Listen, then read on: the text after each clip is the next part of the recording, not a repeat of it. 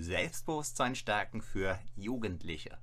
Fünfter Teil meiner Autorenlesung aus dem gleichnamigen Taschenbuch. Hallo und herzlich willkommen. Mein Name ist Matthias Schwem und ich bin Selbstbewusstseinstrainer seit über 20 Jahren. Weißt du eigentlich, dass ein Großteil der Autoren, die über das Thema Selbstbewusstsein schreiben, niemals mit Menschen gearbeitet hat? Ja, das ist bei mir definitiv grundlegend anders und jetzt geht's auch weiter im Text. Schritt Nummer 4. Dein persönliches Selbstbewusstseinstraining. Ach ja, wenn du Fragen hast, am Ende von diesem Chat, von diesem Stream, von diesem Livestream gehe ich gern drauf ein. Ich schätze, es wird so 10 Minuten dauern und dann kannst du mir alle die Fragen stellen, die dich von jeher zum Thema Selbstbewusstsein, Selbstbewusstsein stärken, Selbstbewusstseinstraining interessiert haben und dann bekommst du die von mir aus erster Expertenhand direkt beantwortet. Also, Schritt Nummer 4, dein persönliches Selbstbewusstseinstraining. Nimm dir für die Beantwortung der folgenden Fragen in jedem Fall ausreichend viel Zeit. Geh die Fragen und auch deine Antworten immer mal wieder durch und halte deine Antworten auf dem Laufenden. Was macht dir Angst, erscheint dir aber für dein Leben und deine Zukunft als wichtig. Wie steht es um deine Stärken und Schwächen in folgenden Bereichen? Reden vor Menschen. Wirksam Nein sagen, wenn dir danach zumute ist. Auf das andere Geschlecht zugehen. Umgang mit gerechtfertigter oder ungerechtfertigter Kritik. Umgang mit sogenannten Autoritäten.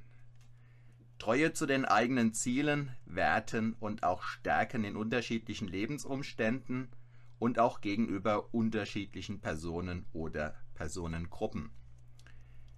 An welchen deiner kommunikativen Fähigkeiten möchtest du Verbesserungen erzielen? Wie zufrieden bist du mit deinem Auftreten? Wie wirkungsvoll trittst du auf? Wie genau kennst du dich? Was sind deine Stärken? Was sind deine Werte? Welche Ziele hast du derzeit? Was ist die erfüllendste, glücklichste, begeisterndste Vision deiner Zukunft, die du dir vorstellen kannst? Beschäftige dich nach und nach mit allen Bereichen deines derzeitigen und deines geplanten Lebens. In welchen dieser Lebensbereiche würdest du nach dem momentanen Stand deiner persönlichen Entwicklung an eigene Grenzen stoßen? Hierzu ein Beispiel. Angenommen, du möchtest später einmal als Führungskraft arbeiten, hättest gegenwärtig aber noch Schwierigkeiten damit, dich im Freundes- oder Bekanntenkreis durchzusetzen. Dann ist es relativ wahrscheinlich, dass du diese Schwierigkeiten auch gegenüber deinen zukünftigen Mitarbeitern haben wirst. Folglich würde es für dich sehr viel Sinn machen, alle als Führungskraft erforderlichen persönlichen Kompetenzen rechtzeitig zu trainieren.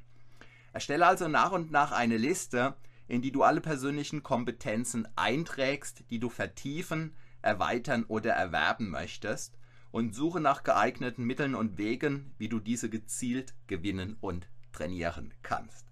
So, ich werde jetzt gleich auf den einen oder anderen Punkt noch eingehen. Ja, schön, Pop Südhatzer, dass du dabei bist. Freut mich sehr. Wenn du eine Frage hast, hau sie gerne raus.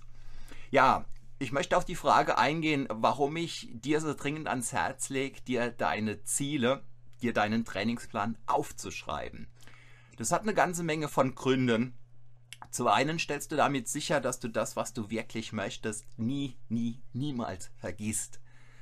Wie du wahrscheinlich schon vor der einen oder anderen Mathearbeit oder so festgestellt hast, ist das Gehirn leider nicht immer ein sehr zuverlässiger Datenspeicher. Und das, was du aber aufschreibst, das, was du festhältst, ja, das bleibt eben gespeichert und das kann nicht in Vergessenheit geraten, wenn du dafür sorgst, dass dieses Blatt Papier oder wenn du es in dein Smartphone hackst oder so, dass das da einfach gesichert bleibt.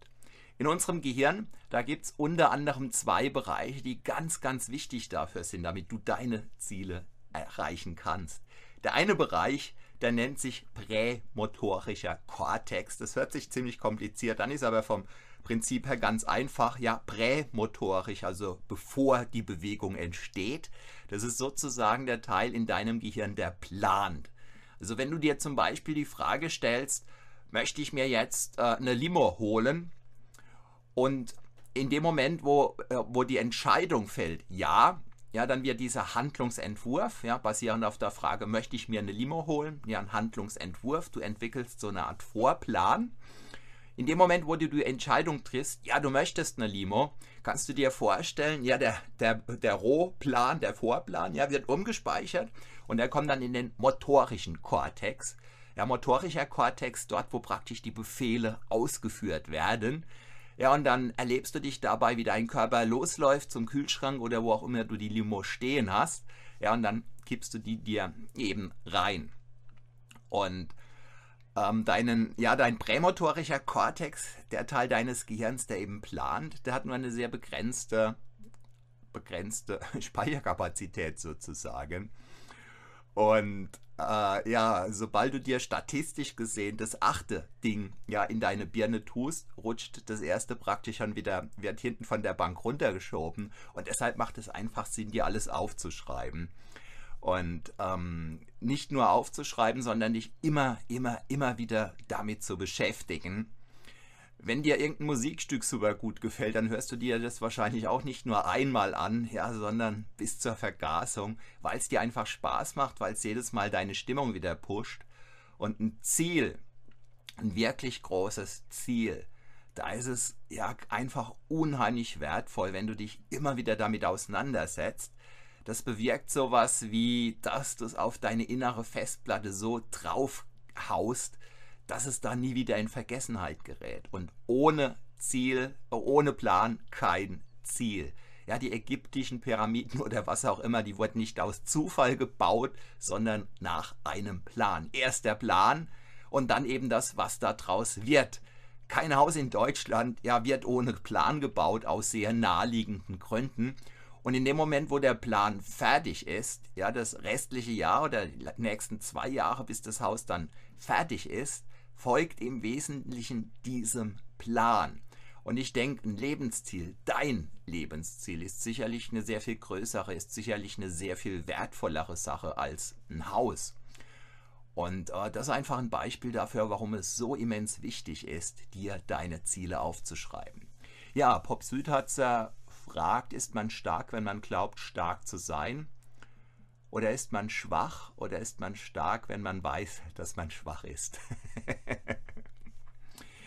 Ähm, in dem Maß, wie du überzeugt bist, dass du etwas tust, dass du etwas tun kannst, wirst du es tun.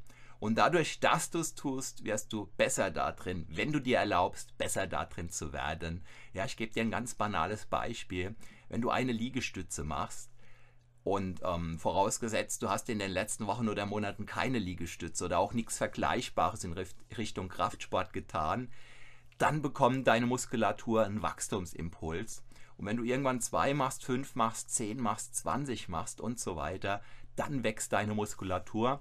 Und vom Prinzip her gilt genau dasselbe in Bezug auf dein Selbstbewusstsein. Wenn du einen Schritt nach vorne gehst, wenn du ähm, eine Angstsituation mehr angehst als bisher und relativ unabhängig davon, wie du dich fühlst, wenn du dich dieser Situation aussetzt, ja, wenn du entschieden zum Beispiel Nein sagst, da wo du dir bisher schwer getan hast, oder wenn du dich bei der mündlichen Mitarbeit, wenn du dich im, im Unterricht einmal mehr meldest oder überhaupt meldest, ähm, falls du dich bisher nicht gemeldet hast, ja, weil du dir zu unsicher warst oder so, oder weil du Angst hattest, irgendwie niedergemacht zu werden, wenn du dich meldest und du verbuchst es innerlich als Erfolg, das ist das Wichtigste. Das Wichtigste ist nicht, was andere über dich sagen oder welche mündliche Note du meinetwegen vom Lehrer bekommst, sondern das Wichtigste ist, dass du es selbst als Erfolg bewertest, auch dann, wenn deine Antwort vielleicht falsch ist. Weil was du trainieren kannst, ist einfach die mündliche Mitarbeit, ähm, indem du mitarbeitest, indem du dich meldest. Und natürlich kann es sein, dass die Antwort falsch ist, aber das ist dann eher notenrelevant. Und relevant fürs Training von deinem Selbstbewusstsein sind eben die Dinge, die du für dein Selbstbewusstsein tust. Und alles, was für dich eine Herausforderung an dein Selbstbewusstsein darstellt. Und was du aber tust, das trainiert dein Selbstbewusstsein genau dann, wenn du die Entscheidung triffst, ja, es war gut, dass ich es getan habe und ich bin einfach einen Schritt weiter.